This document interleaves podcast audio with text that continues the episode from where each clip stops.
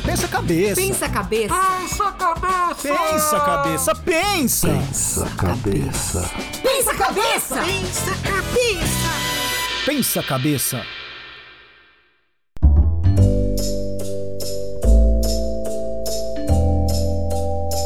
Pensa a cabeça. E hoje nós estamos com ele, que é escritor, velejador, palestrante, quer dizer, pra lá de sedutor, esse Beto Pandiani, que está aqui no nosso podcast. Que delícia!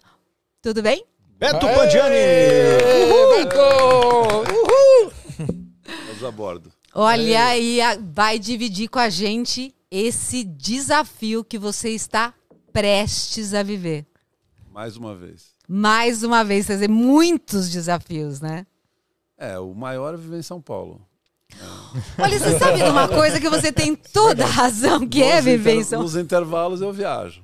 O cara, o cara ele fez quanta, quantas quantas expedições grandes você fez, Beto? Sete. Sete expedições grandes e São Paulo ainda é desafiador pra ele. Olha que Você vê maluquice, que- né?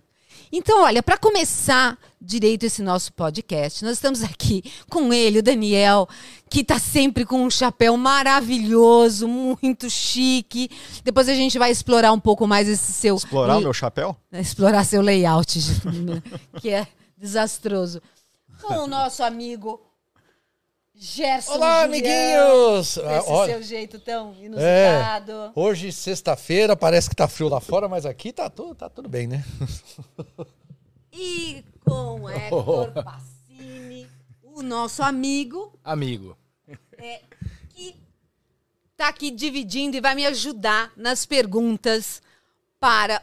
E um apaixonado por vela. Por vela, por educação, Exato. por E, ciências. Então vai me ajudar aqui nas perguntas pro O Beto. rei da vela. O rei da vela, né? É isso. Quer dizer que então você vai viver esse desafio. Nós vamos conversar de trás para frente. Quanto tempo para o seu novo desafio? Nova viagem começa. é, Bom, na verdade, eu entendo que a viagem já começou há alguns anos, né? Porque quando a gente coloca o barco na água, a gente já fez 80% dela. Então é um trabalho, vamos dizer, é um pouco menos emocionante, né? Ficar em São Paulo, né? Planejando, orçando, é, captando recursos, montando a equipe. O meu companheiro Igor Belli, que é uma pessoa excepcional, fora da curva, mora num veleiro é, na Terra do Fogo. Então a nossa comunicação é via WhatsApp. Assim, durante anos a gente vem conversando. Nós já fizemos duas viagens juntos, né? Atravessamos o Atlântico e o Pacífico. Nos conhecemos muito bem e sabemos perfeitamente quais são as habilidades de cada um. Então, ele é um engenheiro mecânico, matemático, nasceu num veleiro, o pai dele era um físico nuclear, ele vive há 38 anos boiando, já tem 400 mil milhas náuticas com essa idade, né? Então, ele é- foi 80 vezes para o Drake, né? Cruzou é, o mar que separa a América do Sul para a Antártica, ou seja, ele foi 40 vezes para a Antártica. E eu não tenho certeza, mas eu creio que é o ser humano que mais vezes foi para a Antártica velejando. Né? E ele, com essa idade, acho que não tem ninguém que fez isso. A- a- Apesar de toda essa experiência, é uma pessoa extremamente simples, humilde, e ele tem um aspecto. é, a questão, vamos dizer, a qualidade mais importante que eu encontro numa, num personagem que vai fazer uma viagem como a nossa, e, a- e eu também tenho essa característica, que é ser curioso. E a curiosidade é o motor da ciência, né, da vida, né? Você questionar, você perguntar, você tentar entender alguma coisa que ainda falta ser desvendada, né? E o fato da gente ter escolhido, né, eu, né, pessoalmente, ter escolhido velejar num barco aberto sem cabine desde que eu comecei a velejar e fazer viagens num barco assim, é, obviamente a gente quando pensa numa viagem, no caso a primeira viagem de 94, né, Miami Ilhabela, no início do projeto você tem muitas perguntas e poucas respostas. Então essa curiosidade você- interna que você fala, mas será que é possível fazer essa viagem? Como que eu posso tornar isso que aparentemente é uma loucura em algo seguro e factível, né? Possível. E aí começa o projeto. Por isso que eu falo que a viagem começa antes, né? 80% dela é esse exercício de você passar, às vezes, dois anos com dúvidas, que são extremamente saudáveis. Elas só são é, terríveis se você parte com elas. Então você tem que deixar as dúvidas em casa depois que você fez a sua lição de casa durante esse período né, de questionamento. Olha, eu vou fazer aquela pergunta primeira, né, para a gente contar para as pessoas que estão vendo pela primeira vez o qual é esse seu desafio. Quer dizer, a gente tem o um ponto de partida. Você está contando aqui que você já está mergulhado, você já está pronto para ir. Na verdade, você já está lá, né? Já estou uma, você... uma parte tá lá. Já foi, porque afinal nós estamos imersos, nós também estamos, né? Que a gente está aqui nesse núcleo educativo, né? Que o Ciência Show mergulhou e está apaixonado de poder explicar tantas coisas que você vai viver durante essa viagem. Mas qual é essa viagem, Beto Pandiani? Então, é uma essa oitava viagem é a única que a gente não tem certeza de onde a gente vai sair e não temos certeza de onde nós vamos chegar. Isso nunca aconteceu e é algo que eu sempre acabo falando em palestras, né? Que um velejador sempre tem que ter certeza onde ele vai chegar. Mas, ah, inicialmente, a viagem foi desenhada para sair do Alasca e chegar na Groenlândia. Isso já faz uns 11, 12 anos que eu penso nesse roteiro. Porém, na medida que eu fui avançando com os meus minhas pesquisas, conhecendo gente, é, a gente foi modificando um pouco essa essa rigidez desse roteiro. Por quê? É, inicialmente nós íamos sair do Estreito de Bering, né? Onde a, o Alasca encontra a Rússia, que é o ponto mais próximo da, da América com a Ásia. E o que acontece é que por causa da guerra da Ucrânia com a Rússia, é os fretes dos navios que vão para aquela região, além de encarecerem, eles passaram a ser incertos. Então, o plano inicial de mandar o barco para lá de navio acabou. Eu fiquei com receio de acontecer alguma coisa, agravar a crise e o nosso barco ficar preso num navio em algum lugar e a gente não poder viajar. Então, a primeira coisa foi. De... Isso, assim, às vésperas, Sim, né? Porque você dois já meses tá atrás. Dois meses da viagem. Aí descobri que existe uma estrada que vai para o Alasca, né, uma estrada pelos Estados Unidos. O Alasca é um território americano e que chega no Oceano Ártico. Mas essa estrada ela chega a um quilômetro da água. Você tem que entrar numa propriedade privada que é uma planta de petróleo de uma empresa petrolífera. E a, nós estamos há um mês e meio tentando a permissão e eles não deram a permissão. A opção seria colocar o barco num rio que deságua no Oceano Ártico ao lado dessa estrada. Mas é um rio que ainda está congelado, que está desgelando, que tem muita pedra, corredeira. Não é um rio que vai exatamente para o mar, assim, sem você ter dúvida que ele vai chegar na água. Ele é um delta. Ou seja, são vários braços. Então você pode pegar um braço errado e encalhar o barco. Depois vai ser difícil voltar. A outra opção seria ir já para o lado canadense, que é uma estrada, vamos dizer, paralela a essa. E lá sim, você vai chegar numa cidadezinha que é, na verdade, uma comunidade esquimó, inuit. Esquimó é o nome é, que a gente usa, mas na verdade o nome correto é inuit, né? Que são os povos inuits. E essa estrada, sim, essa dá para chegar. Só que a gente passou essa, todo esse tempo falando que a gente vai sair do Alasca, vai sair agora do Canadá. Então o que nós vamos fazer? Nós vamos para o Canadá, e vamos voltar velejando para o Alasca para poder é, para fazer disso uma verdade, porque você vai sair do Alasca. É, mas também vamos para um lugar super interessante que chama Kaktovik, que está cheio de urso polar. Lá é um lugar que tem muita caça de urso, o urso caça muito animal ali, porque tem uma, uma geografia propensa para isso. Então a gente vai lá, filma os ursos e pô, saímos do Alasca e volta esse trecho de novo para Tuk e aí sim prossegue a viagem. Por que, que a gente não tem certeza se a gente vai chegar na Groenlândia ou na ilha de Baffin, que é uma ilha, a quinta maior ilha do mundo, que é canadense, ou é, mais ao sul do Canadá?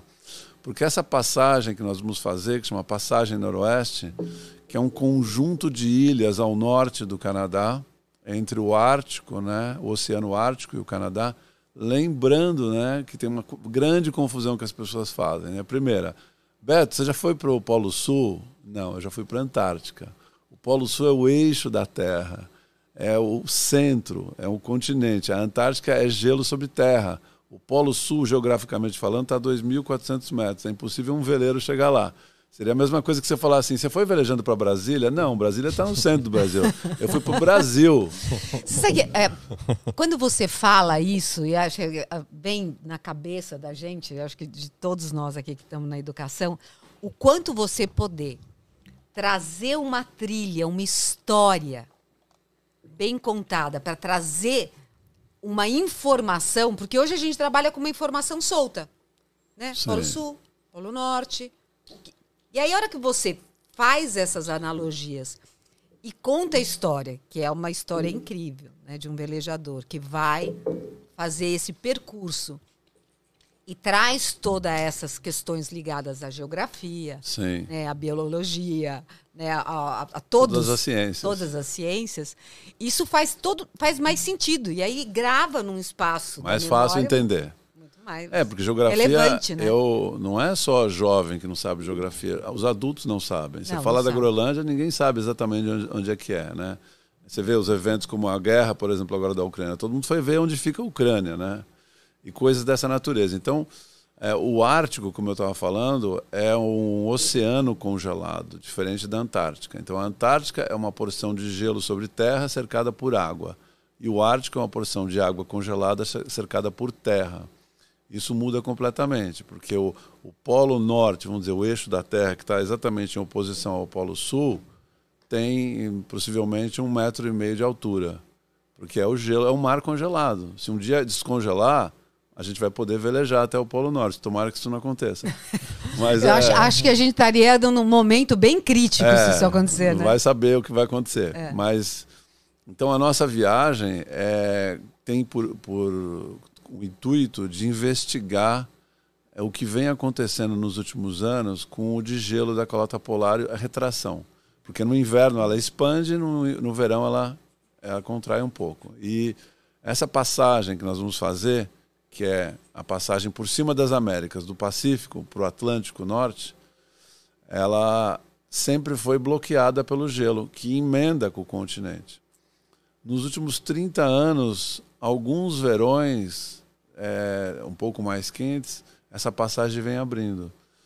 Mas, por exemplo, isso não é uma lógica assim, todo ano cada vez mais. O ano passado foi difícil passar.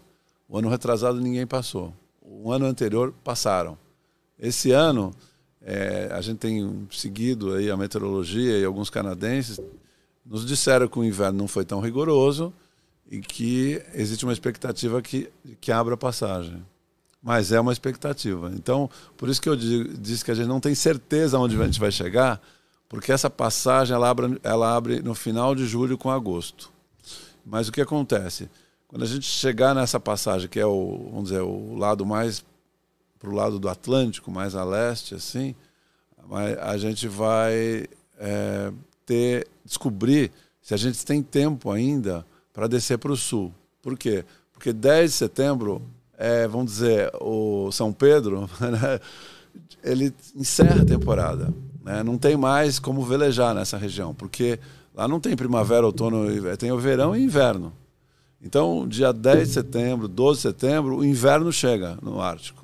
Muda completamente a meteorologia. Fica, os ventos ficam violentos, você já começa a ter mais noite, mais período de escuridão. É, detalhe, nós vamos velejar agora no verão com 63 dias de luz plena, que é muito bom, porque a gente vai enxergar o gelo, vai enxergar os ursos, vai enxergar. Enfim, é muito melhor você não ter um período de escuridão quando você está velejando, num barco sem cabine, principalmente como o nosso, né, que não é um barco de aço, que se bater numa pedra de gelo vai, não tem problema. Diego, Aliás, coloca. o, é. peraí, o, o pessoal deve estar pensando que o Beto vai num veleiro aquecido com serviço de bordo, né? Franguinho lá na hora do almoço. Conta um pouquinho enquanto o Diego vai colocar na tela. O, o, vai colocando na tela aí as imagens desse veleiro. Como que é o seu tipo de velejado e como que é a, a dimensão do seu barco, Beto? Então vamos primeiro também esclarecer uma confusão. É, o catamarã é um barco de dois cascos. Pode ser a motor, pode ser a vela, pode ser pequenininho, pode ser gigante. Então, por exemplo, é, aquela aquele barco que faz Buenos Aires, Colônia, Buenos Aires, Montevidéu, é um catamarã, mas é um barco gigante que vai com passageiros. Então não adianta falar assim, ah, o Beto veleja num catamarã. Isso não quer dizer nada. O que- Nossa, e eu tava me achando uma expert. Cada um chegava assim e falava assim: Ele vai gente, ele catamarã." vai de catamarã. Não tá errado, né? Não tava, não tava totalmente errado, mas eu via que Olha lá, olha lá. quem entende olhava pra minha cara e falava: Não. Oi? O catamarã é um barco de dois cascos. O que é, caracteriza o meu barco é que ele não tem cabine, ele é aberto. Né? É, as viagens que eu fiz, é um barco de 7, 8 metros, 300, 200 quilos, depende da viagem, é, que não tem cabine. É um barco que normalmente nós usamos em Ilhabela, Ubatuba, represa de Guarapiranga, lugares abrigados. Não é um barco construído para viajar. O que nós fizemos em uma, a primeira viagem em 94, Miami e Ilhabela, nós usamos dois catamarãs da marca Hobbycat, que é uma marca muito popular, e velejamos dos Estados Unidos para o Brasil. E essa viagem demorou 289 dias. E nós íamos parando praticamente todos os dias em alguma praia para acampar. Porque o barco não tem cabine, não tem banheiro, não tem nada, não tem eletricidade, né? Aqui já é uma versão bem desenvolvida, né? O que vocês estão vendo aqui é bastante avançada do nosso barco. Já ele tecnologicamente a gente foi evoluindo ao longo dos anos, né? Aí ele tá numa oficina que eu tô vendo, é, é a parte da no estaleiro, é. É. a construção dele então. É, ele está sendo. ele- Olha só as placas solares. Sim, exatamente. Ele foi construído nos Estados Unidos e foi, agora foi reformado para atender às nossas necessidades. Esse é o leme que ele baixa, né? Ele está numa posição. e Aqui é a parte onde a gente veleja e aqui tem um iglu. É é esse pedacinho aí, dessa cabaninha aí, que normalmente a gente para numa praia e monta uma barraca. Dessa vez a gente não vai precisar montar. A barraca vai ter uma coisa rígida. Por quê? Porque a gente precisa ter uma proteção em relação aos ursos polares. Nós vamos para uma região que tem urso, muito Ah. urso. Então ele é muito curioso. Entendi. Então você vai fazer uma cozinhar um almoço e tal, ele, ele sente o cheiro a 20 quilômetros. Ele chega pra jantar com você. É, mas ó, você vê, é uma coisa tranquila, não é verdade? A gente vai almoçar e aí um urso polar vem e fala: É, assim, tô sentindo cheirinho, gostei da sua comida. Pode ser dois, três, Três, inclusive. pode né? ser uma família, Uma lógico. família, ninguém vai né? convidar um urso sozinho quê? é, e quando ele chegar, eu vou falar: olha, o aperitivo é o Igor, que é menorzinho, É enquanto ele. Eu- Enquanto eu vou dar uma volta. É, né? exatamente. né? Eu acho, Diego, que as fotos, tem uma foto, talvez a gente consiga ter mais visibilidade das pessoas que estão nos assistindo. Geral. É, geral do, do barco, e aí que a gente consiga ver. Enfim, mas a ideia, é, vamos dizer, isso começou com uma brincadeira, né? Em 93, quando eu pensei a primeira viagem que aconteceu em 94, Miami Ilhabela, foi exatamente assim. Né? Se você pegar um barco desse tamanho, pequenininho, sem cabine e tal, a gente está em Ilhabela e velejar até Ubatuba, que são, sei lá, 20, 25 milhas, 30, a gente consegue chegar lá. Mas se a gente pegar de Ubatuba for até Paraty, ah, mais umas 50. E de Paraty para Ilha Grande também dá para ir. De Ilha Grande você vai para Sepetiba, daí vai para o Rio. Aí você vai até Búzios. E, vai, e se você pensar assim, você vai indo. Entendeu? É, até a Groenlândia. né? É, não, aí, aí compreende uma travessia de 500 milhas. Eu digo assim, o pensamento foi é, parcelar, vamos dizer, fazer um crediário da viagem, fazer um parcelamento. Em vez de fazer Miami Ilhabela, pensar Miami Ilhabela, não. Você olha o mapa, tem na frente de Miami, que é Estados Unidos, tem a península da Flórida, tem a- o Caribe, com todas as ilhas. Então, você pega um mapa ou uma carta náutica, você fala assim: ah, logo aqui em Miami, 50 milhas, que são aproximadamente 80 quilômetros, você tem uma ilha que chama Bimini. Ah, a gente consegue atravessar? Consegue. Sai bem cedinho, chega lá, tardezinha. Pega uma boa previsão e vai. Ah, dorme, descansa, põe o barco na praia. Agora, daqui até Andros, que é uma outra ilha, são mais 60. A gente vai, vai 60, lógico. Aí mais tem uma outra ilha no meio, depois tem Nassau. A Nassau já é um lugar legal, dá para descansar, tomar um banho, comprar umas coisinhas e tal. E assim a gente foi fazendo o mapa, né, a logística da primeira viagem. E tive, tinham travessias mais longas, de 200 milhas, que a gente sabia que tinha que velejar dia, noite, dia, noite, se o vento fosse contra ou se fosse vento fraco, sabe, sabe lá o que poderia acontecer. Então, nós pensamos, será que a gente passa dois dias num barco desse aberto, no mar? O que, que a gente precisa se der alguma coisa errada? Por isso que na primeira e na segunda viagem, nós velejamos em dois barcos. Então, poder, como esse barco não é preparado para isso, pode cair o mastro, pode quebrar alguma coisa, o barco vai ficar à deriva. Então, mas se tiver dois, um auxilia o outro. Então, por segurança, na primeira e na segunda viagem, nós saímos em quatro dos Estados Unidos, né? Depois a segunda viagem foi mais, mais ousada, né? Foi por baixo da América do Sul. Mas foi, a primeira viagem foi importantíssima, porque foi a viagem que a gente errou muito. Fizemos várias burradas. Mas. Você... A gente aprende. Muito mais, na Muito burrada. mais, porque eu acho que a gente avalia os erros Sim. e vê aonde estão as É. oportunidades. Porque às vezes você acerta por sorte e você não avalia Não- também porque que você não acertou. vai saber. É. Então é uma maneira empírica, né? Você não tem uma coisa científica. Alguém já fez isso, vão ter um relatório. Não, não tem. A gente tem que ir lá e meter- meter a cara e fazer. Acontece que é, errar numa água de 27 graus do Caribe é uma coisa. Errar é numa água verdade. para Antártica zero graus é outra coisa, entende? Então você está num lugar que tem muito tráfego de navio, veleiros, é muita gente é, do mar, é, tem muito trânsito. Então você tem possibilidades de resgate e muitas coisas assim. Agora, você vai para a Antártica, como nós fomos em 2003, e você erra no Drake, quer dizer, um mar que está, a água varia de 5 a 1 grau, são é, as piores tempestades do mundo, é um lugar que tem ondulações muito grandes, pode chegar a 10 metros. Quer dizer, um barco desse lá, e você falar, vou fazer um teste, não é bom, né? Não, E como não, você não se é protege da- das baixas temperaturas numa região como essa? É, tudo é tecnologia, né? Roupa. A roupa, todo mundo pensa que a gente usa roupa de borracha, né? Porque é, é, todo mundo que veleja, ah, põe uma roupa de neoprene é bom, aquela roupa que. pra- Uhum. Igual de pra mergulhadores, mergulho, né? é. Aham. Não, essa roupa é completamente é, inadequada, porque nem no Caribe eu usei. O meu colega usou, eu achava que era errado e eu estava certo, porque ele ficou com aquela roupa molhada muito, a pele dele pipocou milhões de, de erupções, porque ela ficou úmida e não respirou. Melhor coisa no calor é você usar uma coisa, que, é um tectel, uma coisa leve, que você seca rápido e depois à noite você põe algodão.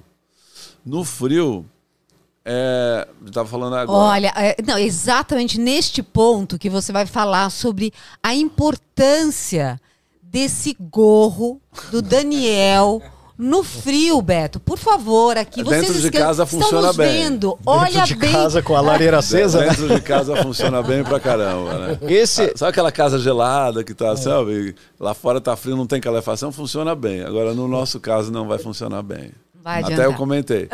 Nós perdemos 70% do calor pelo, pela cabeça, nosso corpo. Então, roupa não esquenta. A roupa boa é aquela que faz você trocar pouco calor com o ambiente externo. Sua temperatura está em 37, 36,5 e o ambiente externo está com zero graus. Só que para nós, num barco à vela, o que conta não é a temperatura, é a sensação térmica, porque é o vento combinado com a temperatura. O vento que faz você perder muito calor, porque ele age em cima de você. O barco à vela, ele precisa de vento para andar. Então, se imagina que em cima do barco tem muito vento, porque está soprando vento. Então, se você está andando contra o vento, tem mais vento em cima de você, porque você está vindo para cá e o vento está para cá. Então, tem muito vento em cima de você. Quando você está com o vento favorável, o barco está indo na mesma direção do vento, não tem tanta sensação de frio. Mas, quando nós chegamos na Antártica, nós tínhamos 20 graus negativos de sensação em cima de nós. Então, nós tínhamos uma roupa que chama roupa seca. Em inglês é o dry suit, que é uma roupa que não entra água. Ela é 100% isolada, é estanque. Ou seja, aqui no punho tem uma borracha que a água não entra, o pescoço igual. É como se fosse uma capa de um, um tecido impermeável, que é o Gorotex. Ela é respirável, ou seja, a tua transpiração sai, mas a água não entra. Então, a gente, essa concha, vamos dizer assim, que você veste, é, você pode modular. Então, ao dia não está tão frio, então a gente coloca embaixo dela duas camadas. Não, está muito frio, quatro.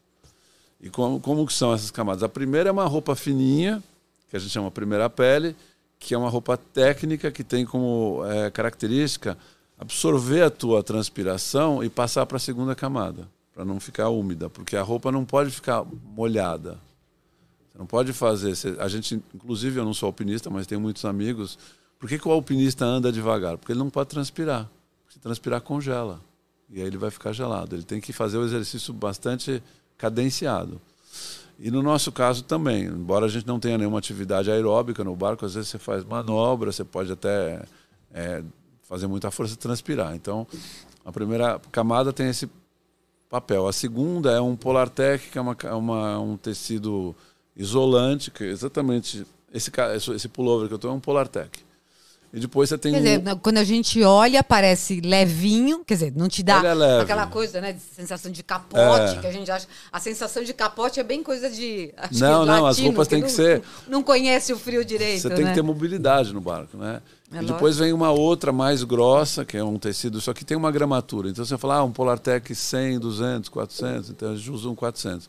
E já com o Gorotex, que é um tecido ah, mais impermeável, e aí sim você pode botar uma jaqueta em cima para ter quatro proteções no peito, três na perna, e aí você põe essa roupa amarela, que é o sarcófago, né? A gente fala, o nosso barco não tem cabine, a gente veste a cabine.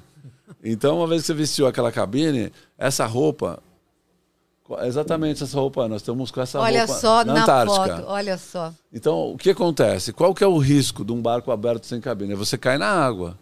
Se você tiver com uma roupa convencional e cair aí, você tem cinco minutos de vida porque você vai ter hipotermia e vai morrer. Com essa roupa, nós temos quatro horas de sobrevida, que é mais do que o suficiente para você cair, voltar, pegar. Ou o barco virou, os dois caíram na água, volta para cima do barco, puxa o barco, desvira o barco. E você não vai ficar congelado, porque você sabe que se você Vamos dizer que você caia na água e fique um minuto e alguém te pegue. Aí você possivelmente vai ter que ser levado para um lugar. Mas quando você começa a tremer, você não consegue fazer mais nada. Então imagina se a gente acontece alguma coisa com a gente, a gente começa a entrar num estado de. Por que, que você treme? Para esquentar o teu corpo, né? É, um- é involuntário. E aí você não consegue apertar um parafuso, nada. E você vira uma pessoa completamente. Agora me diz uma coisa, a tecnologia, ela, ela foi evoluindo muito nessas questões, é, é muito rápida a evolução, porque quando você fala dessa questão da roupa, a gente tem visto muita diferença nisso, quer dizer, a quantidade de tecnologia para para criar a possibilidade dessa do sucesso da viagem tem sido muito grande, mas nessa questão da, da- do Ah, vestuário. Eu te também, falo que se nós não tivéssemos essas roupas secas, não teríamos feito a segunda viagem, a terceira, a quinta e nem faríamos essa. Olha que incrível a Porque quantidade. quem veleja num barco grande, um barco é, cabinado, é, não usa esse tipo de roupa. Salvo essas regatas volta ao mundo, que aí é diferente.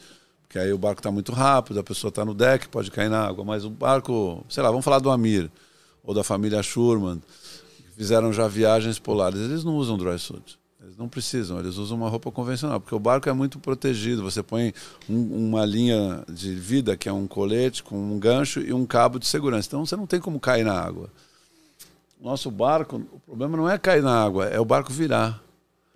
Então, é, a roupa para nós é uma sobrevida. A gente tem que ter a roupa, senão é, seria um risco muito grande. Por exemplo, o, o Igor e eu agora estamos indo para o Ártico. A gente tem os dry suits novos, porque também o- com o tempo ele vai perdendo. Então você tem que comprar cada viagem tem que comprar um novo, né? Infelizmente. deve ser uma coisa barata. É, só a, pa- a parte de fora custa 12.500 reais, fora as camadas de dentro. Bom, as camadas de dentro eu tenho. Esse de fora que você chama de sarcófago. É que é o dry suit propriamente dito, né? E aí você também tem a bota, né? Que ela isola dentro. O pé é emendado, né? O pé é o mesmo tecido do, do- da roupa, então como se fosse um tip top de criança, né? É uma peça única. E aí você coloca duas meias bem grossas. Por quê? O pé molha muito ali. E o que acontece no barco à vela é que você fica parado, né? E parado, você não está aquecendo o teu corpo. Você fica ali parado, com segurando o leme, os cabos. E, então você tem que ter uma, uma roupa muito eficiente, porque o teu corpo, você não consegue aquecer o teu corpo, né? Então, a, no, fotos nós novas. Roberto, dá uma, uma resumida para o pessoal que está assistindo, é, bem rápida, dos números dessa próxima viagem. É, dias estimados, Sim. em milhas barra quilômetros, o quanto Sim. vocês vão percorrer, porque eu acho que para as pessoas terem ideia da Ideia. dimensão do desafio, né? Pois é, a viagem está planejada inicialmente para 100 dias, que é o nosso limite de tempo em relação à meteorologia, como eu contei. A gente, a gente O que nós chamamos é a janela que você tem. janela de tempo. A gente não pode estar vamos dizer, no centésimo dia, ainda lá, bem lá em cima, porque aí a viagem vai acabar onde, onde estivermos. É, são 5 mil quilômetros, mais ou menos, umas 3 mil milhas, dependendo de onde nós vamos chegar. Mas vai ser em torno disso. Então, é, quando você pensa um cronograma é, de uma viagem assim tão longa, você faz uma conta dos dias que você fala, ah, por dia eu consigo velejar tantas milhas, né? Pensando que tem os dias que não tem vento, que a gente tem um sistema de pedalinho, que é outra coisa que a gente vai falar. Aí tem os dias de muito vento, que possivelmente a gente não vai velejar, que são, pela estatística, no verão do Ártico, são duas vezes por mês, até três. E depois tem os dias bons. Porém, é, quantos dias nós vamos precisar para passar na parte crítica do gelo? Não sabemos. Talvez um mês. Um mês para velejar 500 milhas. Nossa, seria a mesma coisa que falar assim: se demora um mês para sair de Florianópolis e chegar no Rio de Janeiro. Nossa, é muito tempo. Sim. Né? Você é faz, muito técnico também. Você faz né? isso uma semana. É, lá vai ser bem técnico. Mas lá a gente tem que esperar. A gente vai sabe, a gente sabe que é, existirão situações que nós vamos ter que puxar o barco para cima da banquisa de gelo, daquela placa de gelo, e ficar lá, é, esperando o gelo mudar. Mas outra explicação: não é que o, de, o gelo vai derreter. Essa também é uma, é uma ficção. É, o gelo, é, o, que, que, é, o, o que, que acontece nessa região? Um mar congela. É, e aí, conforme vai chegando julho, agosto, principalmente comecinho de setembro, final de agosto, o gelo vai quebrando. E aí ele vai quebrando com as correntes e com os ventos, eles vão se separando e aí vai abrindo a passagem. Quando chega setembro, outubro, novamente começa a congelar e às vezes quando essas peças vão se juntando novamente, gruda e congela de novo. Então, é, o que. A, Quase é, é o, um quebra-cabeça, né? O mar, que abre, o mar que abre e o mar que fecha, né? a é, passagem que abre. É o que a gente tem lido, né, na mídia, não sei o quê, e fala, não, mas como que. Mas então não está desgelando o Ártico? Sim. O que está acontecendo é que cada ano essa retração ela é um pouco maior. Ou seja, a gente perde muita, muito gelo no, no período de verão, e depois no inverno ele volta mas essa, essa recuperação tem sido menor. E é, a questão das mudanças climáticas também é um tema polêmico, né? porque tem. É, é, indubita, é, é ninguém tem dúvida que é, tem um aumento de temperatura no planeta. Mas o problema não é o oceano é, de gelar e isso causar o aumento de, do nível do mar, porque isso não pode acontecer, porque o gelo já está na água, mas sim as geleiras que estão em volta dessa região. Groenlândia, Islândia, próprio Canadá, os glaciares, que são grandes é, porções de gelo que, que formam como se fosse uma cachoeira congelada que vai para o mar. Esses glaciares estão recuando. Nós, quando fomos para a Groenlândia em 2005, é, nós conhecemos um, um Inuit, um, um esquimó, né? um Inuit que nos levou de lancha num glaciar e ele parou a lancha e falou assim, ó, quando era criança o glaciar estava aqui. Aí ele andou conosco é, aproximadamente 5 quilômetros para chegar onde está hoje o glaciar. Ele recuou 5 quilômetros. Quer dizer, 5 quilômetros em volume de gelo, aquela massa, é um volume enorme. É, Quer dizer, olha, é, quando, quando você conta isso, a gente até está colocando aí imagens e tudo para, enfim, compor um pouco das coisas que você está falando, porque assim tem uma, uma questão sua de investimento em tecnologia, né? É, de olhar, de, de estudo e e também de denúncia, né? Ou, ou no, não vou dizer de denúncia, mas de observar e de chamar atenção para situações que a gente está é, tá vivendo Sim. e que pode parecer as famosas falácias que a gente tem e que não são. Né? Você aqui está dando provas concretas. E tem um ponto da sua viagem que eu acho importante, aí queria que o Gerson e o Daniel falassem também, que a gente tem, até pedi para o Diego numa das imagens, a gente tem uma questão educativa. Sim. É, você tem aí apoiadores e patrocinadores, né? A Sabesp, a Anima, aí, se você quisesse E falar. Univita. Univita. Então, é, se quisesse depois falar disso. Mas, assim, tem uma, uma imagem, a última que eu te mandei, o pessoal que viu eu aqui no celular, que é de um, de um, de um plano de aula, de um, parece um texto, que você deve ter achado que eu mandei errado, Diego.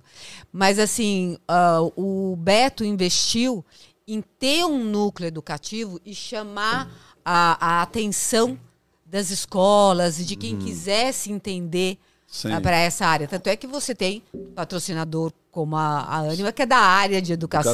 Educação, né? Um detalhe, é a primeira vez. Vai lá. É, até onde eu sei, né, Beto? Sim. Eu acho que de, todos acompanhamos a família Schurman, o próprio Amir, sim. mas até onde nós sabemos é a primeira vez que vai, a, a, a viagem vai contar com. Uma viagem como essa Uhum. vai contar com um núcleo educativo estruturado e, e que você resolveu investir porque julgou importante. Na verdade, não. Na verdade, é porque você. que- o pai, Não, mas- Sejamos justos, né? O Hector tá falando sobre isso, tá levantando a bola para mim, mas eu sou é, muito grato Olha só, a, a esse boni- encontro, né? Da gente, do Hector ter mostrado para mim essa possibilidade. Eu me encantei com essa ideia. Ele, essa aqui é a, é a, O a, co- a comunicação, o mascote do Rota Polar.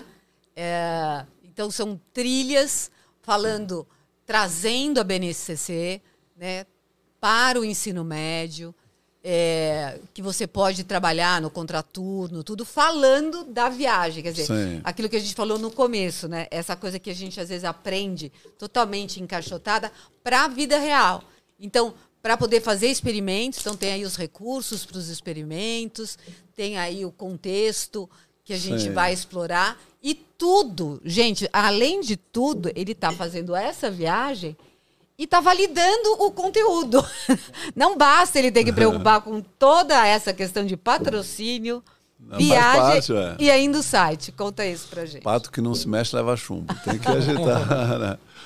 Então, é, tem uma outra, tem um aspecto assim é, que pode parecer é, não tão importante quanto esse conteúdo educativo, que é a mensagem, que é a mensagem do barco. Porque o barco, né, desde que nós velejamos em 94 com esse barco, ele tem uma mensagem que é você pode ir muito mais longe do que você imagina com menos do que você sonha. Então, o barco ele sempre teve é, uma uma inspiração da gente é, de empreendedorismo, de ciência, né, de você procurar soluções tecnológicas para você suprir a nossa falta. Vamos dizer, o barco grande, oceânico, não tem problema de água, não tem problema de energia, de cama, nada disso. Como que a gente vai fazer tudo isso funcionar num barco sem cabine de 200 quilos? Então, isso envolve ciência, envolve pesquisa, envolve inovação, criatividade e principalmente empreendedorismo. Então, a mensagem que muito forte que eu vejo para os jovens, que eu já fui um jovem bastante assim, é, com muitas dúvidas de como eu fazia para conseguir realizar o que eu sonhava. E muitas vezes você fica pensando, ou esperando a vida passar, porque você fala, não, agora eu não tenho condições, eu preciso esperar né, um tempo para ter mais condição. Não, nem sempre. A gente precisa ter uma, um espírito um pouco mais assim empreendedor de se lançar. Né? Chuta a bola para frente e corre atrás. Porque senão as coisas não vão acontecer. As coisas acontecem quando você mobiliza, na verdade, a sua confiança, o teu autodesenvolvimento e você sai da posição de vítima. E você fala, não, eu sou prota- protagonista, eu vou fazer isso acontecer. Não importa como. Alguém já fez? Não. As pessoas estão falando que não dá certo? Estão. Mas eu sei que é possível. Então, essa confiança que eu acho que é in- inspiradora para os jovens, porque eu também já fui muito inseguro, já tive dúvidas, mas com o tempo, né, as experiências foram me dando possibilidade de eu é, cada vez cada vez que eu via que eu me lançava naquilo que eu estava me propondo a fazer, aquilo dava certo.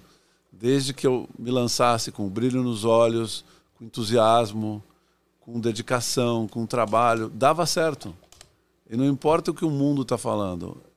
eu tenho certeza que vai dar certo. Então, é, essa é uma mensagem muito forte, porque não adianta nada a gente falar sobre tudo que está envolvendo esse projeto né, para um jovem, se ele que tem o seu projeto pessoal, o seu sonho, acha que na situação dele, no caso dele, não vai dar para fazer, ou porque ele não tem muito recurso, porque ele não entende, porque eu conheço muita gente que me escreve que quer velejar e quem tem um sonho de morar num veleiro e não sei o quê.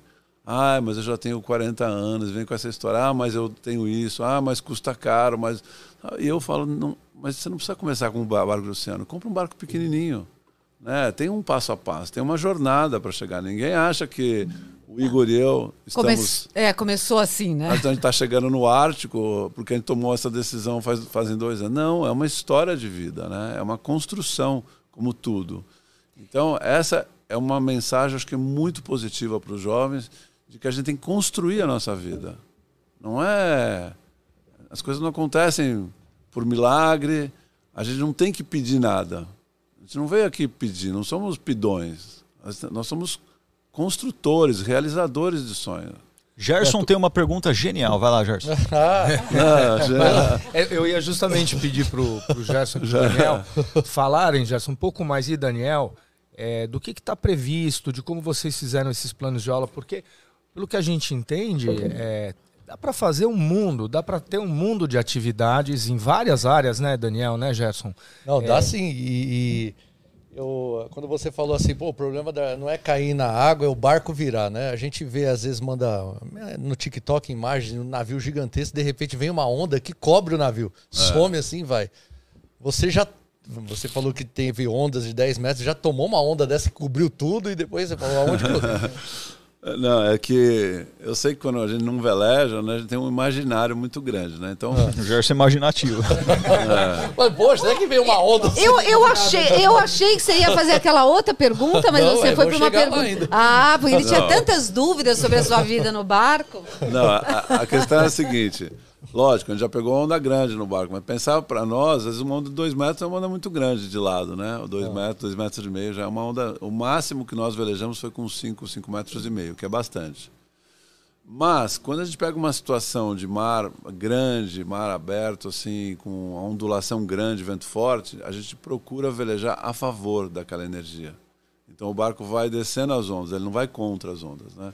Como se ele estivesse surfando. Então é, é mais ou menos assim. Nós somos muito pequenos. A energia da natureza é uma energia que é, ela é forte para qualquer barco, para qualquer navio.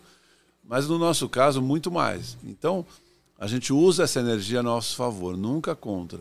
Então, se a gente está indo desse ponto para você e vem uma tempestade na direção contrária, enquanto essa tempestade durar, a gente volta com ela. Depois que ela passar, a gente retoma o caminho e volta. Isso também é um ensinamento para a vida, né? Nossa, Porque... esse é, é, um super. Nossa, é. se, se, a gente pudesse repetir isso várias vezes, hein, Gerson? É. achou? A hora que vem a tempestade, a gente vai com ela. É. Depois, quando ela passa, a gente volta. É, não é, é, não é, é, é um momento bom. que você não, toma, você não toma muitas decisões. Você simplesmente administra aquela energia e vai. Ela vai se, ela vai se esvair, ela vai enfraquecer. A energia precisa, é, vamos dizer, do mar, ela vai acabar sendo dissipada, né? Como toda energia. Ela transfere, quer dizer, a onda vai diminuir depois que passa aquela frente fria. Daí, você, isso aconteceu no Pacífico, aconteceu no Atlântico conosco, que foram travessias longas, né? É, em mar aberto. Ao contrário de uma viagem que você faz escalas, a logística é diferente. Você chegou numa praia, meteorologia amanhã está dizendo que vai ter mau tempo, fica na praia fica acampado lá três, quatro dias. Passou o mau tempo, sai. Tanto é que tem um diário de bordo até que eu escrevi que a gente joga xadrez com o vento. A gente tem que dosar a ânsia de partir com a sabedoria de esperar. É exatamente isso que a gente faz. Mas nunca aconteceu nenhum acidente, assim, alguma coisa mais que você falou agora, agora, agora enrolou o negócio aqui. Não, já aconteceu de quebrar o barco. Eu pessoalmente nunca virei o barco. Aconteceu com dois companheiros na primeira e na segunda viagem deles terem virado o barco, mas mas duas pessoas conseguem desvirar o barco? Consegue. É um barco menor que esse, sim. Aí, aí é o Atlântico, tá vendo? Nós estamos atravessando o Atlântico, tem bastante mar aí, tá batendo. Porque Então- eu acredito que, sei lá, ele deve ter um centro de massa mais baixo, né, para conseguir dosar tudo isso. Mas quando vira, aí a dificuldade também é maior para trazer no, É, no no, eixo. no né? nosso caso, é diferente do barco de um casco só, que ele tem a quilha, ele é igual um João Sim. Bobo. Ele nunca Isso. vira, ele faz assim. O catamarã não, se virar, ao contrário, já- é difícil de desvirar. O mastro para baixo Tá. é difícil fazer o pêndulo nele, né? Então, nessa viagem agora, a gente tem essa preocupação também. Por isso que alguns mastros, no topo, tem uma, um flutuante, que é um zeppelin que a gente coloca lá em cima, ou seja, se o barco virar, ele fica de lado, ele não vai para baixo, Ah, tá. que é mais fácil desvirar. Mas o maço pode quebrar? Pode, pode quebrar. É, você tem que fazer bastante burrada para o barco quebrar. Você precisa se É. esforçar Borrar. bastante lá, subir. É, é assim, as forças num barco à vela, como no automóvel, é, elas funcionam muito bem para aquilo que ela- a peça foi projetada. Então tem peças que são muito fortes para fazer, vamos dizer, compressão ou você é, puxar longitudinalmente. Mas se você forçar ela nesse sentido, é, assim, pontualmente, você quebra. Então, é, significaria dizer o seguinte: se você faz uma manobra errada com o barco e não segue os procedimentos da manobra, você pode quebrar o mastro. Mas isso aí é responsabilidade sua. né? você errou, não é? Não foi uma fatalidade. Bom, falar assim, não, o barco foi mal construído. Poderia ser, não é o caso desse barco. Nem dos barcos que nós já velejamos, né? São barcos bem construídos. Então, é, na segunda viagem, é, o barco do meu colega, nós estávamos, o barco estava em terra, amarrado, entrou uma tempestade na Patagônia, à noite o barco virou, o dele, e o mastro, na hora que virou, quebrou o mastro dele. É alumínio, era, naquele caso era alumínio, agora é carbono, né? Mas foi um trabalhão para emendar o mastro e tudo mais. Ah, e ainda rola um reparo lá em Depende de onde você está. É? É, no nosso caso, onde a gente vai estar agora, não. Mas viu, eh, vamos lá, então, seguindo. A... Você leva todo o rango que você vai comer lá, tudo no barco? Quantos quilos de Sim. comida vem lá? Vai lá. Dessa vez nós vamos levar tudo. Porque a logística de você mandar o alimento para as vilas inuites lá é muito caro, porque o avião é o peso, a carga, né, o quilo aéreo é caríssimo. É. Nós levamos comida liofilizada, que é uma comida desidratada, então ela é seca, então ela tem 70% a menos do peso de um alimento que, que já está com a água, né? Então a gente consegue levar uma quantidade muito grande de alimentos, que é o prato quente do dia, que tem o almoço e o jantar. Depois o café da manhã também é leve, porque é musli com leite em pó tal. É, como essa região é fria e o nosso barco normalmente não tem geladeira, ele vai estar uma geladeira, né? O casco vai estar geladinho. A gente vai ter o luxo de poder levar um queijo. Sorvete. Sorvete não é o caso, né? Quer dizer, vocês vão ter um happy hour sofisticado, eventualmente com um peixinho, um queijinho. É, um peixinho eu não digo, mas é só se abrir uma lata de peixe, né? Porque a gente não pesca. Não dá pra né? pescar? Não, mas dá, daria. É, a gente pescou já, mas nos lugares tropical, tropicais é mais agradável você limpar um peixe do que no Ártico, né? Nesse barco aí, imagina você jogar aquele peixe cheio de sangue, depois limpar. E aí, vai comer um sashimi gelado naquele frio? É. Agora, a gente não vai cozinhar. Nossa cozinha, nossa cozinha se resume a quê? A um fogareiro com um botijãozinho de gás, que é, esse- é um que os alpinistas usam, né? E uma chaleira para esquentar a água e jogar água quente no liofilizado, na sopa, ou tomar um chá. mas aí você tira 70% do peso quando você leva comida liofilizada e os outros 70% você leva em água. Como que você faz com a água? Salinizo manualmente. Dessaliniza manualmente. Como que é isso? Explica pra gente. É um equipamento. Vocês que são é, cientistas, né? Sabem melhor do que eu. A gente tem uma- um equipamento que é o dessalinizador manual, que é um equipamento que normalmente fica nas balsas salva-vidas, no caso de um náufrago, ou seja, a gente usa um equipamento de emergência. Porque os veleiros grandes, eles têm esse equipamento elétrico e é gigante. Não é o caso. Então, é, esse, esse equipamento tem um tubo comprido com uma alavanca. Você levanta essa alavanca, ela, a mangueira suga a água do mar e quando você comprime a alavanca, essa água entra nesse tubo e por osmose você goteja do outro lado um pouquinho dessa água e ele, o excesso ele joga É para fora. É isso. É exatamente, o Survivor 35. Então, é um equipamento caro, custa 3 mil euros, é, e a gente tem. É, você falou, mas se quebrar, né? Se quebrar. No caso do Pacífico e do Atlântico, nós levamos dois com os kits de reparo. Tá. E o pior que aconteceu foi a gente usar, é, é, é, usar o kit de reparo para uma mangueirinha que ressecou, a gente trocou e funcionou bem. Também é um equipamento muito confiável, né? Não muito confiável, porque ele já tem essa característica de se usar numa emergência. Ele não pode fa- falhar, né? Por isso que ele é muito caro, ele é muito bem construído. E, E qual eu- que é a relação de água? Você puxa, sei lá, um Ah, litro é e uma sai- hora e meia para fazer água do dia. Uma hora e meia? É academia de ginásio. Você É, não vai na academia e faz uma hora e meia? É academia. Aí você fala, assim. Gerson? Aí você, aí você acaba de fazer, você, você cansou de tanto fazer e toma toda a água. Fala, "Ainda vou Exatamente. fazer de novo." Não, é bom, é, desafia o, o banho. Né? Você quer tomar um banho de água doce. Ah, vai ter que. Sei lá, você, você toma um banho com um litro e meio de água? Eu tomo. Um litro e meio? Tomo. Um litro e meio eu uso pra fazer a barba. Um litro Não, e meio não. só pra esperar esquentar a água. É, eu- Não, não, não. No barco, né? Então, o segredo é assim: quando a gente tá velejando. Eu vou mandar um vídeo do Gerson ensinando quantos litros ele de toca. Que é um, li- Ele um gasta, vídeo que ele né? fez pra Sabesp. Para dizer quantos, quantos litros a gente Não, gasta no banho. Nós somos, tudo. nós somos gastadores, perdulários por essência. né? A gente usa muita energia, muita água, a gente compra coisa que não precisa. Nós somos. O barco ensinou muito a minha, a eu rever os meus, os meus hábitos, com certeza, porque mais espartano do que isso não dá, né? O barco é realmente. Não, definitivamente Então- não dá. Eu não consigo nem imaginar. Então, como Agora- que é o banho tropical? Porque aqui a gente não vai tomar banho, né? Então, o banho tropical é o seguinte: tá no meio do Oceano Pacífico lá, calor, tá não sei o que lá. Sério, você não quer anoitecer com aquele grude, né? Aquele sal na pele, né? E aí a gente descobriu. Tem um nos Estados Unidos, fora do Brasil, você compra um sabonete que faz espuma na água salgada, porque sabonete normal não faz. Então você pega, é, toma um banho de mar, quer dizer, pega um balde e joga no corpo. Aí pega assim, saboa, né? E aí joga outro balde, tirou o sabão. Aí você se enxuga rapidamente com uma toalha áspera e tira rapidamente o sal. Ficou bo- bom? Não, melhorou. Aí você pega aquele um litro e meio, joga um pouco aqui na cara, eu não tenho cabelo, é mais fácil, né? Mas aí passa aquela água bem de leve no corpo, e aí seca, e aí o que, que você faz? Passa um hidratante. No final do dia, um hidratante. Fica melhor que aqui, cara. E aí, Olha só. e aí tem, a- aí tem partes úmidas do corpo, né? Axila, virilha, não sei o que, pé. Você passa talco granado, polvilho, Aquele. que absorve a, a umidade. E aí você tira aquela roupa técnica que eu falei, que era uma roupa eh, que não é de algodão.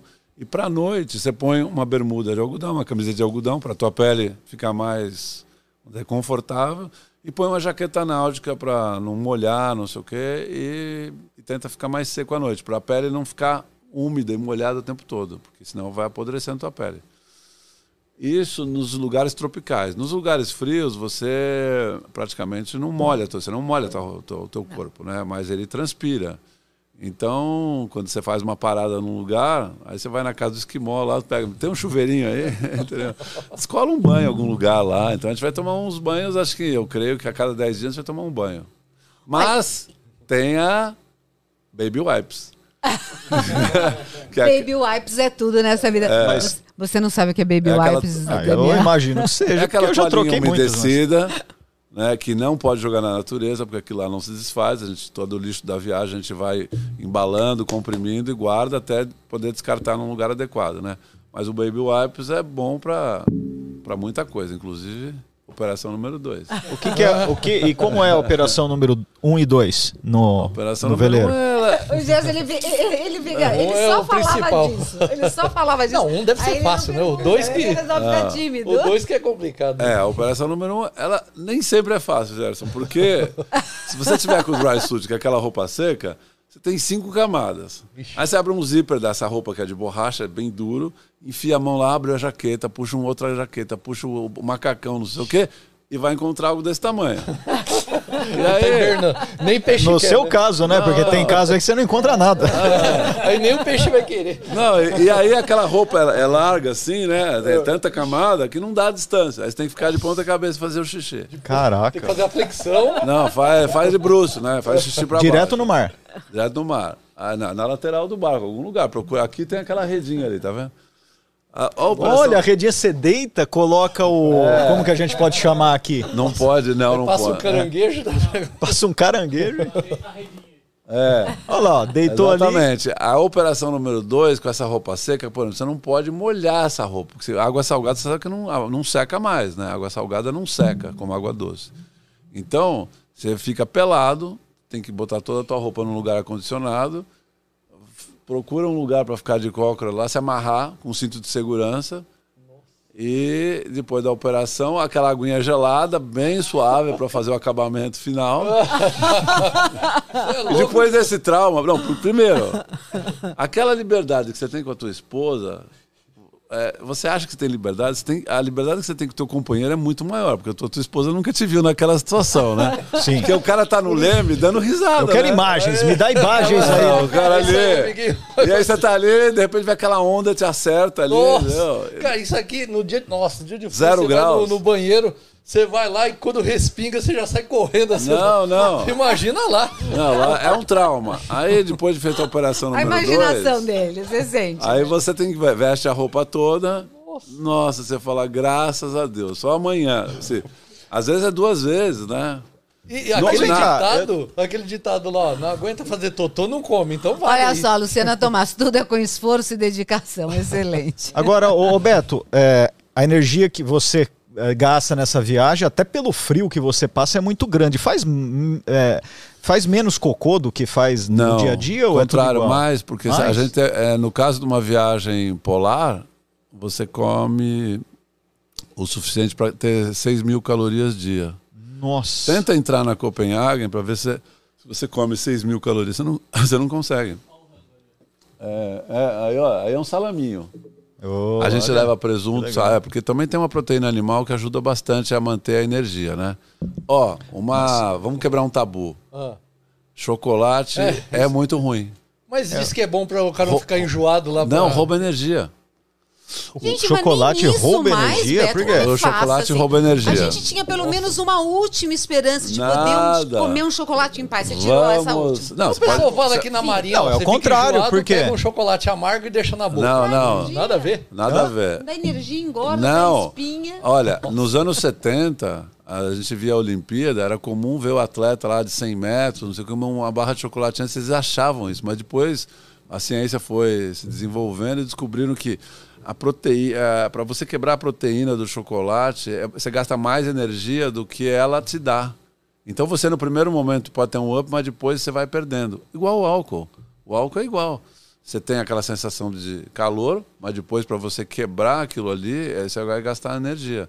Obviamente que numa situação numa, numa situação é, que você saída, precisa né? esquentar, mas depois você vai um, ali. A- lembra aquele cachorro que tem na Suíça que ele leva um barrilzinho aqui com conhaque Sim. e tal?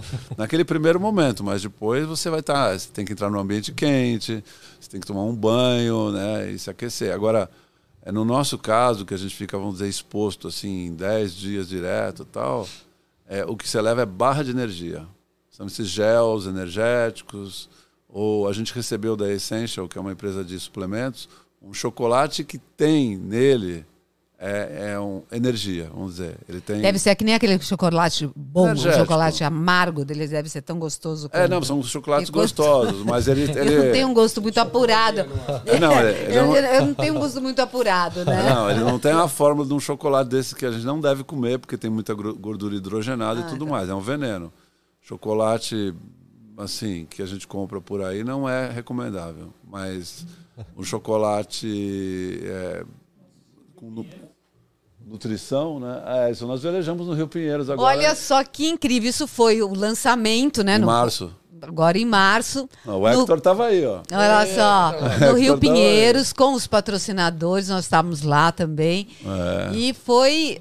Teve algumas peculiaridades desse, desse dia. Esse evento foi incrível, né? Foi incrível o evento, e aí teve aí Ah, a. o, o Hector colou um desses adesivos aí, acho que É, a gente chegou lá, eu, eu peguei uma, sei lá, uma virose, eu comi um negócio estragado na Bela, cheguei em São Paulo, nossa, mal. E tinha que montar o barco, adesivar, não sei o quê. Aí nós tínhamos alguns amigos ajudando, aí o Hector baixou lá de moto e ajudou muito a gente nos dois últimos dias. A viabilizar e foi uma incrível, né? Porque Saiu na vez, capa do Estadão, saiu, foi notícia para UOL e tudo É, que é lugar. Foi, né? jornais, tudo na TV aberta. É. E falando aí dessa, dessa coisa inédita de navegar no Rio Pinheiros, né? Chamar atenção, na verdade, sobre a questão da água, sobre o trabalho que a Sabesp vem realizando nos últimos anos. Né? Eles trataram e conectaram 450 mil pontos de esgoto, que é uma revolução. Então, esse trecho do Rio Pinheiros em direção à represa, de fato, está mudando muito. É, tem gente que fala, falou, ah, mas o Tietê ainda está bom. Tem que começar por algum lugar. O Tietê Começar. vai ser o próximo, né? E o Tietê é um pouco mais complexo porque tem muito esgoto vindo de Guarulhos. É uma cidade que não tem saneamento básico, assim, na maior parte do, da sua extensão. A gente na terça vai gravar com eles e falar muito sobre isso. E aí, esse ponto que você está ressaltando é fundamental, porque assim, tem a parte que a Sabesp está fazendo, Sim. e tem a parte que a gente É, também jogar tem. cigarro, plástico, tudo isso vai no rio. Chove, o rio fica cheio de sujeira, mas é- não é essa Sabesp que Exatamente. jogou a sujeira lá. Exatamente. as pessoas que. Eu até, é, até me chamou a atenção outro dia, eu estava pedalando, indo para a ciclovia, e ali na Cidade Jardim, o, o, o terminal de conexão do trem, que para ali, sai muita gente da estação. E aí o cara não pode fumar no trem, a primeira coisa que ele faz é ligar o cigarro na saída. E acaba de fumar, ele joga bem na- ali na- do lado do Rio Pinheiros, no rio, a, a bituca. Claro que a primeira chuva, a primeira coisa que vai cair no rio vai ser aquela bitucada de cigarro de gente que fuma e joga no chão. Porque acha que ficou ali no chão, vai ficar para sempre ali. Mesmo, mesmo isso, já seria, já seria horrível, né? Ali vai indo, e, e o que você falou é importante o seguinte, porque muitas vezes a gente passava ali no Rio Pinheiros, na, na, na usina, e via um monte de garrafa. Parado. Então a pessoa, "Ué, será que o cara veio aqui, jogou a garrafa aqui? Aquela, ninguém vai ali do lado do rio e joga a garrafa ali. Exatamente, Então, exato. quando você fala que teve ah, o, o saneamento das famílias, é que vai, os afluentes vêm vêm trazendo aquele negócio os córregos, chega tudo né? ali, né? É, é a mesma coisa do mar, né? Eu, em 90 e... Não, 2000, 2001, quando a gente fez a segunda viagem, né? Que foi... A gente saiu do Chile, desceu toda a costa da, da Patagônia chilena e depois subimos o Atlântico pela Patagônia argentina. E a gente todo dia parava numa praia. Nós sabíamos que nós éramos as primeiras pessoas a dormir naquelas praias. Por quê? Porque a- o litoral da Argentina tem umas falésias, você não consegue chegar por terra. E ninguém na costa da Argentina veleja num barco como a gente, porque é um lugar muito frio, tempestuoso. Os barcos grandes passam longe de terra. Então a gente sabia que a gente estava dormindo lá, num lugar que.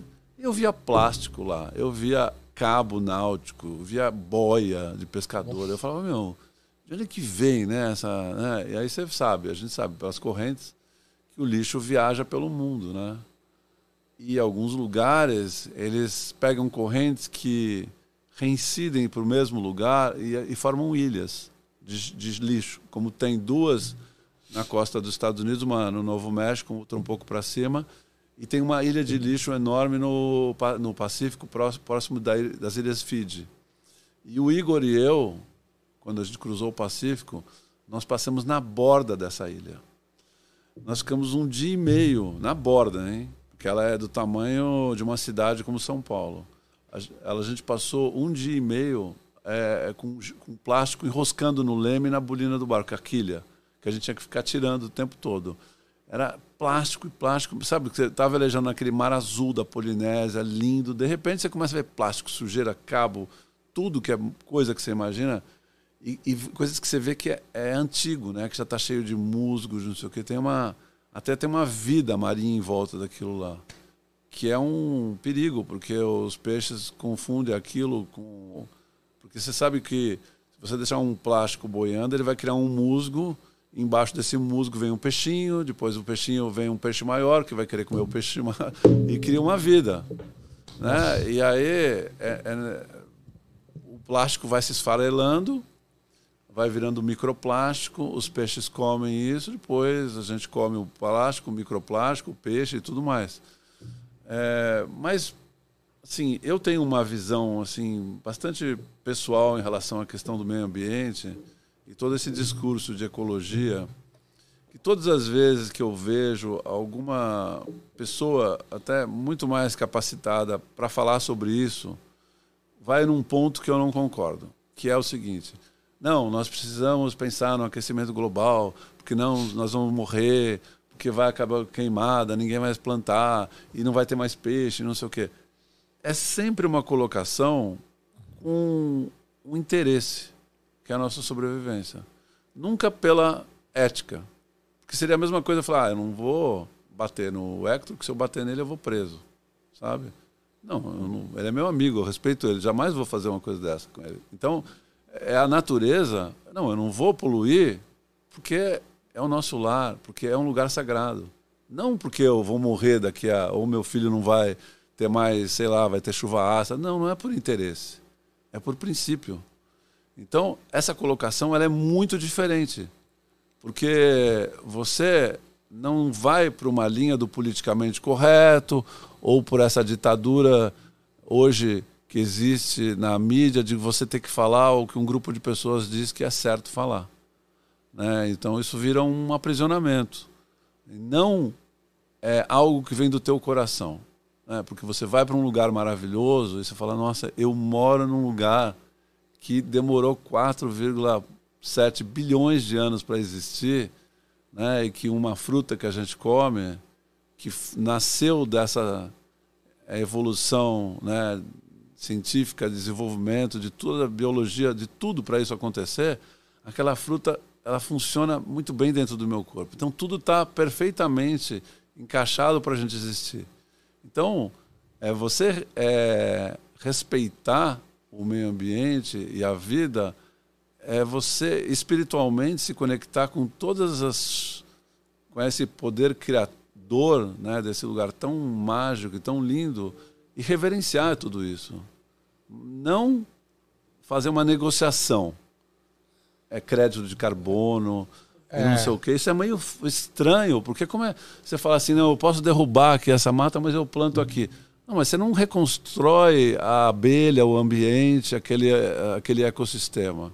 Você, você, a cobertura verde, sim, mas a vida não.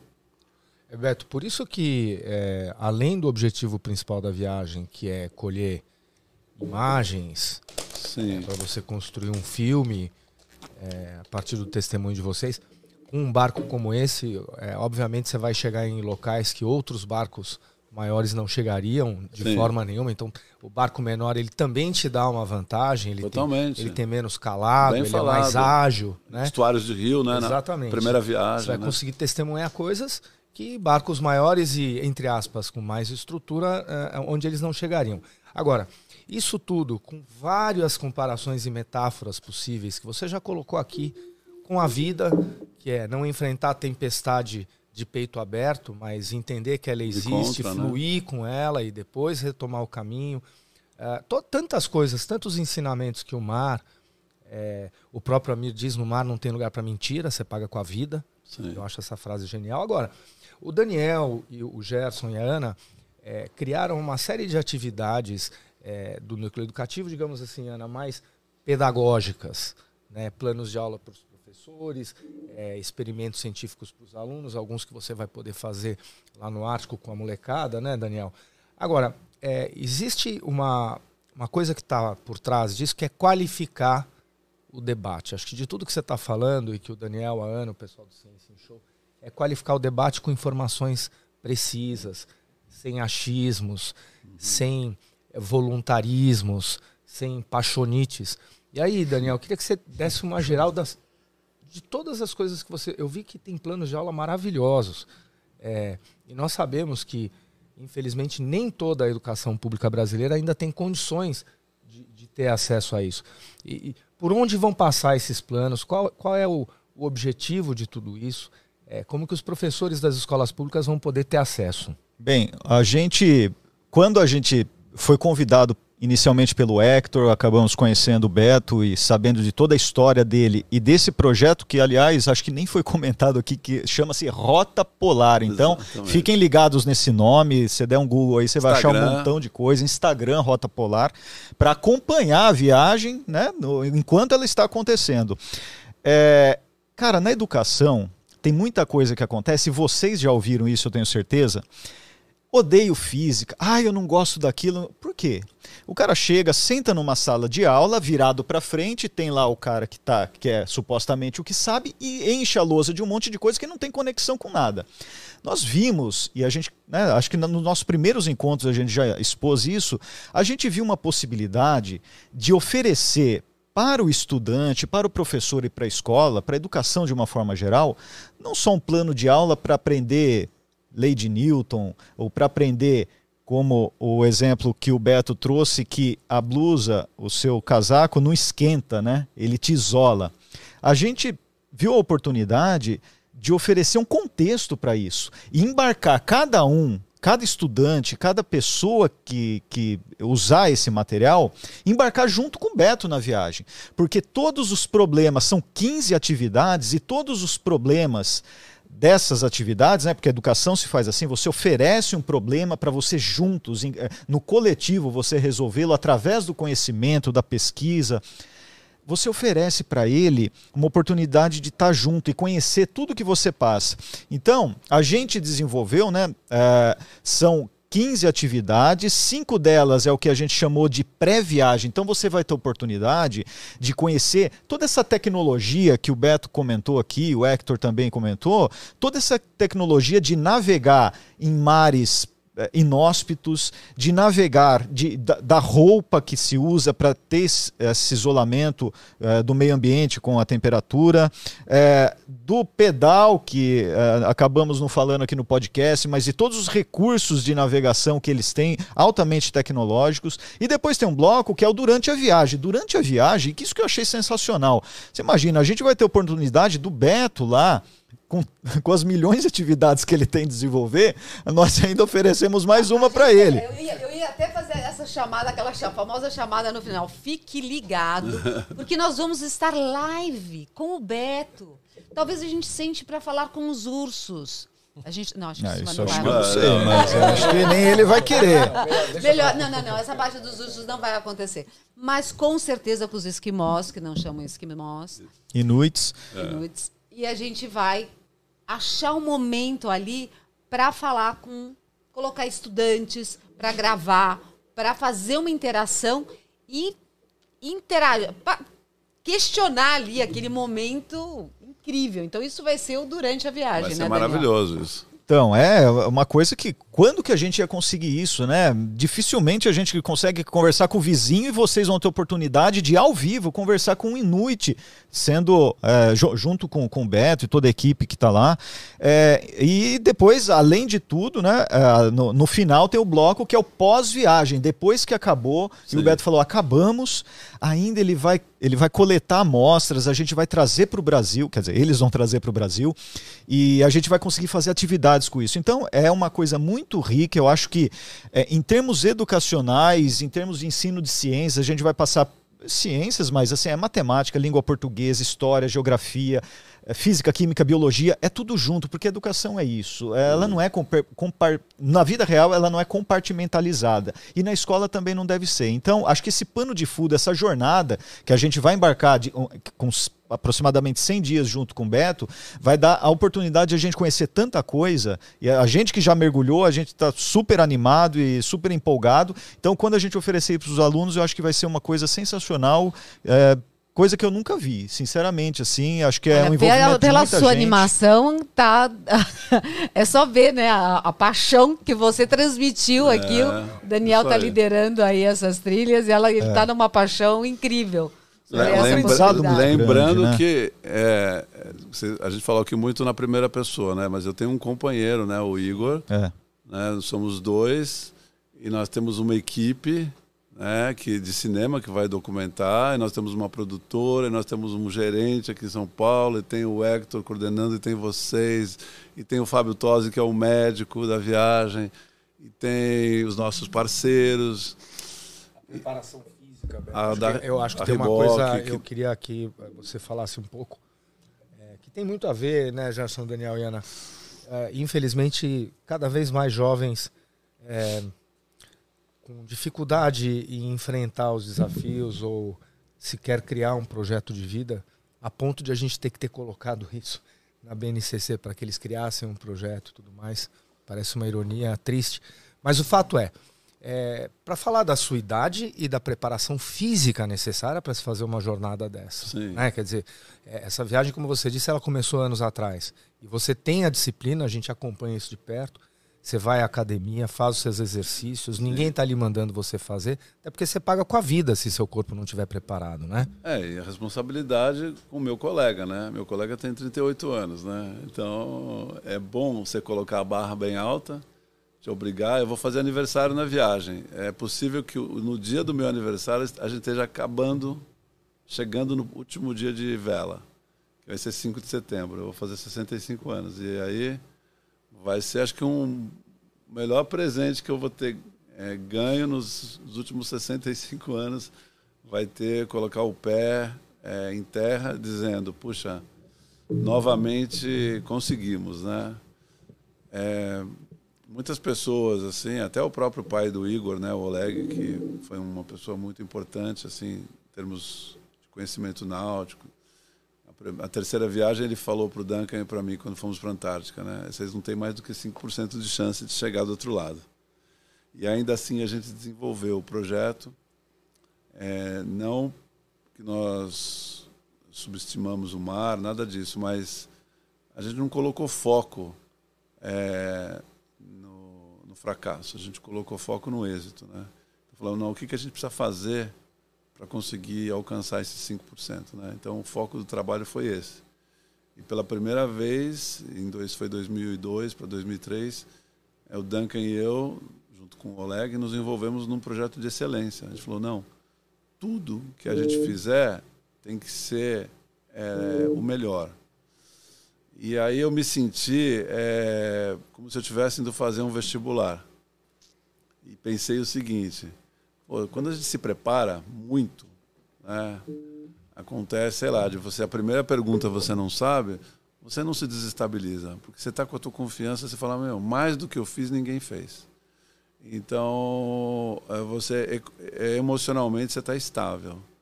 E a gente pensou nisso na viagem, né? A viagem pode acontecer tanta coisa no meio do Drake, né? 500 milhas, pior mar do mundo, água de zero graus, as piores tempestades, a gente vai velejar nessa região. Lógico que a gente tinha uma previsão do tempo muito boa, tal. Mas a nossa, o nosso trabalho para a travessia do Drake, e acho que isso é uma mensagem muito boa para os alunos, para os jovens, é o seguinte: o nosso desafio sempre é vencer a nossa mente. Nosso desafio não é atravessar o Drake, não é chegar do outro lado do Atlântico, não é atravessar o, o Oceano Ártico, é desafiar os limites que a gente coloca na nossa mente. Nós, todos nós, seres humanos, sem exceção, temos programações de medo, de insegurança, como eu falei, de vitimização. E a gente, quando se vê diante de um desafio, todas as nossas fragilidades, elas emergem, elas aparecem. Só que, é, na minha maneira de ver, é, a gente tem que é, buscar as experiências na vida onde as nossas fragilidades aparecem. Porque ali aparecem também os nossos grandes recursos. Porque seria muito é, pouco inteligente da vida, natureza, espiritualidade, Deus, qualquer nome que a gente queira dar, imaginar que todos nós que temos aqui nessa vida a missão de, de nos desenvolvermos, não termos as ferramentas adequadas para lidar com aquelas fragilidades que a gente traz. Ou seja, vamos falar uma, uma linguagem simples. Se a gente veio para cá com uma caixinha de ferramenta e eu tenho uma dificuldade que só uma chave de fenda funciona, é, seria muito pouco inteligente que só a Ana tenha essa ferramenta e não eu tenha. Né? Então, é muito inspirador pensar que eu costumo falar muito sobre isso, que nós não temos defeitos.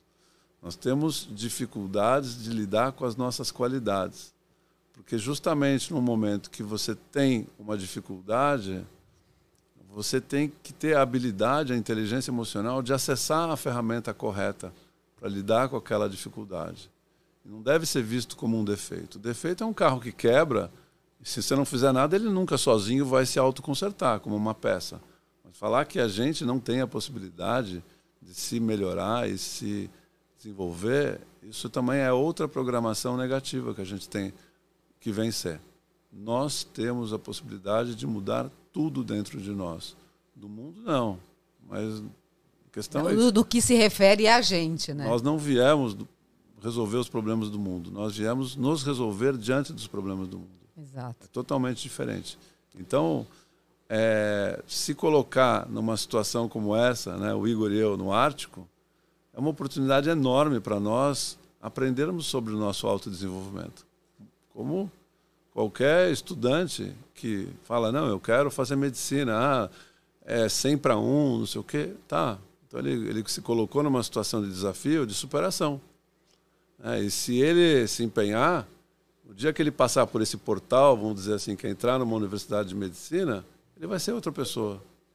Como eu e o Igor, né? sempre que a gente volta de viagem, a gente volta a outra pessoa. Vocês estão vendo hoje um, eu aqui, daqui uns meses você pode ter certeza que quando eu voltar aqui, vai ser uma outra pessoa. Bom, eu espero que quando você voltar, a gente. A gente fica com vontade, porque a gente achou, falou, olha, vamos aqui conversar uma horinha, né? Já, já foi para lá de uma hora e meia. E aí a gente vai naquela.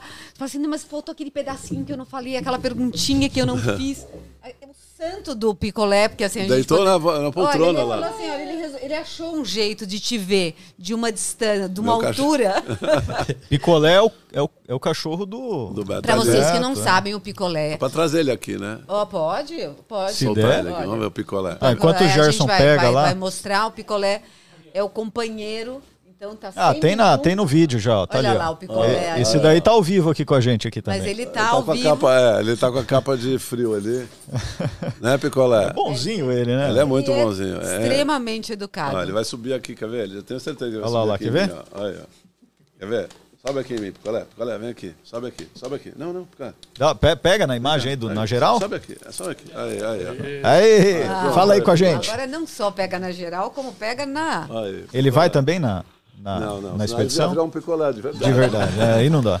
Não, Ô, picolé, Beto, a gente tá caminhando pro, pro final, mas a gente tem duas atividades muito importantes aqui, que são dois quadros que a gente faz. Um é de experiência, que o Gerson já começou a preparar, e outro é de perguntas e respostas. Nós temos aqui um baralho, vamos dizer assim, um jogo de cartas com muitas perguntas que podem ser de qualquer área da ciência. É uma pergunta, é uma pergunta da vida real, mas é, ela tem uma abordagem científica. A gente não sabe e a gente vai tentar responder junto com você, você dá a sua opinião, para ver se a gente. Você topa? Anota aí, picolé. Vamos lá. A escolha é sua, mas a resposta é coletiva. Todo mundo tem que dar a sua contribuição aí pro conhecimento. Vamos lá. O, o, pico, é, o Por favor, essa aqui. letra aqui eu não vou ler nunca. Esse daí quem lê é a, é a Ana, porque é, ainda para Ah, tem a resposta atrás. Tem a resposta do. As vitaminas que a gente toma em pílulas, né, em comprimidos, elas são diferentes das vitaminas que a gente ingere pela comida? É uma boa pergunta porque tem a ver né, com nutrição, uma coisa que o Beto está super. tenho certeza que sim, embora não saiba é, responder por quê, mas eu me lembro que o meu médico homeopata, o Dr. Paulo Costivelli, muito querido, já não está mais aqui, mas ele falava para mim assim, olha, em vez de você tomar vitamina C né, em cápsula né, ou efervescente, você pode reparar que ela é 2 miligramas. Só que a gente precisa 0,40, muito menos. Só que como o nosso corpo não absorve, a gente é obrigado a tomar a vitamina artificial.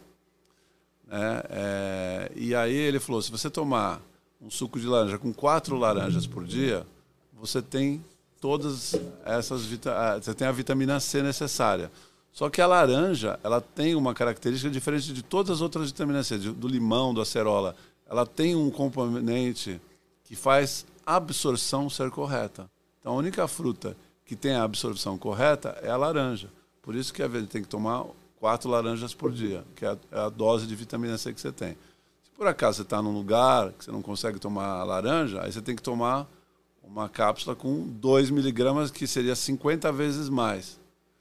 Para Então, tentar absorver aquilo que você precisa do dia. 0,40, as quatro laranjas. Por isso que eu, eu lembro dessa explicação, mas eu não saberia dizer E, e até mais, que quando você não consegue absorver, aí você acaba eliminando, né? Então você está jogando fora Vitamina C. vitamina C. E sobrecarregando também órgãos, o fígado, por exemplo. O Gerson, que é um cara que malha e toma muito desses comprimidos, dá uma bronca nele, por favor, porque eu dou ele não acredita. Ele toma, eu não queria chamar de bomba, mas tem outro nome. Não, não é bomba, mas ele Não, toma. suplemento todo dia. Você acha não. Ah, Olha, olha, olha só. Bem, olha como estamos vestidos. Você, eu, nós estamos numa temperatura. A pessoa tá de camiseta. É pra mostrar o shape. É, shape, e tá com calor, quer dizer, não. bota ele num veleiro, ele não consegue nem levantar a vela. É tudo, é tudo artificial aí. Mas conta aí, Gerson, você que. O que, que, que você acha? Essa pergunta é boa pra você responder, meu amigo. Não, eu acho que é completamente diferente. Realmente a vitamina que você absorve do, do- Da natureza. da natureza com o sintético, né? Mesmo porque cada pessoa, teoricamente, tem uma capacidade de absorção que é diferente da minha, que é diferente da sua. E aí, quando você compra um- uma vitamina Complexo, feita, né? né? Complexo, ele tem uma. vala- Tem dois gramas dele, tem um desse, tem um desse. Então, o seu corpo tem que trabalhar com isso. De, de qualquer forma, ou vai faltar ou vai sobrar, né? dependendo do que você tem. Mas cadê? cadê a Nada, resposta? nada, nada com um prato colorido, né? Nada com um prato colorido. Olha só. Olha, Colorido. todas as anteriores É, são absolutamente sim. certas. Bom, então a Ana que já conferiu a resposta aqui, a resposta foi dada por Christine Rosenblum, Isso aí a gente pega professor, a- professora de nutrição da Georgia State University. Muito bom. E é, tem tudo. Bom, enfim, a minha resposta é a mesma. Então, gente, eu, eu já fui. Mas é isso aí. Muito legal, ba- bacana, Beto, porque a gente faz algumas perguntas e às vezes sai muito fora que nenhum de nós sabe o que, que é. sabe. Tem que ler. E aqui né, gerou uma Nem- coisa nem bacana. aqui que todo mundo. inglês eu consigo saber o que está escrito aí. Então, Ah, é, o, o cartãozinho é em inglês ainda para piorar a situação. Agora, Gerson tem um. Bota a vinheta aí do desafio do Gerson! Ah, é? Que é desafio ou que é uma experiência? Ah, sei lá, cara. A experiência do Gerson! Vai, Gerson. Uma garrafa. Homenagem ao Beto e ao Igor lá que de vez, eh, com certeza, né, vai pegar a tempestade, é nuvem formando. A gente consegue fazer uma nuvem aqui ao vivo. Uma nuvem. É. Que legal. E é muito simples, ó. Quer ver? Eu vou fechar aqui essa garrafa. O que, Você que tem, que, o que, que tem dentro da garrafa? Nada? É, tem. a nunca gente me sinto muito segura Tem eu ar e um pouquinho de álcool que a gente jogou aqui no, no- embaixo. Você né? Dá uma colocou álcool aí dentro? Coloquei álcool. E aqui tem uma bombinha de bicicleta e um uma rolha. E aí a gente vai fazer o seguinte. Vai pressurizar.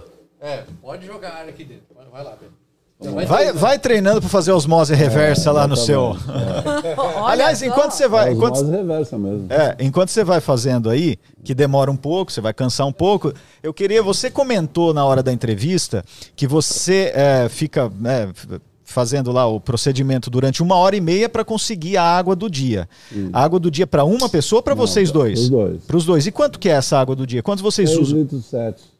6, 7 litros. 7 litros. Para ferver água, para tomar água. Sério? Só isso? Eu achei que era mais. Não, 6 litros, mas é 6 para cada um, né? não, não, para os dois. 3 litros de água? Ué, você não toma 3 litros de água por dia. Não, tudo bem, mas vocês têm outras atividades Não, ali, é o é, cozi- pra- Pra cozimento. comida liofilizada é meio litro dá. Olha que legal.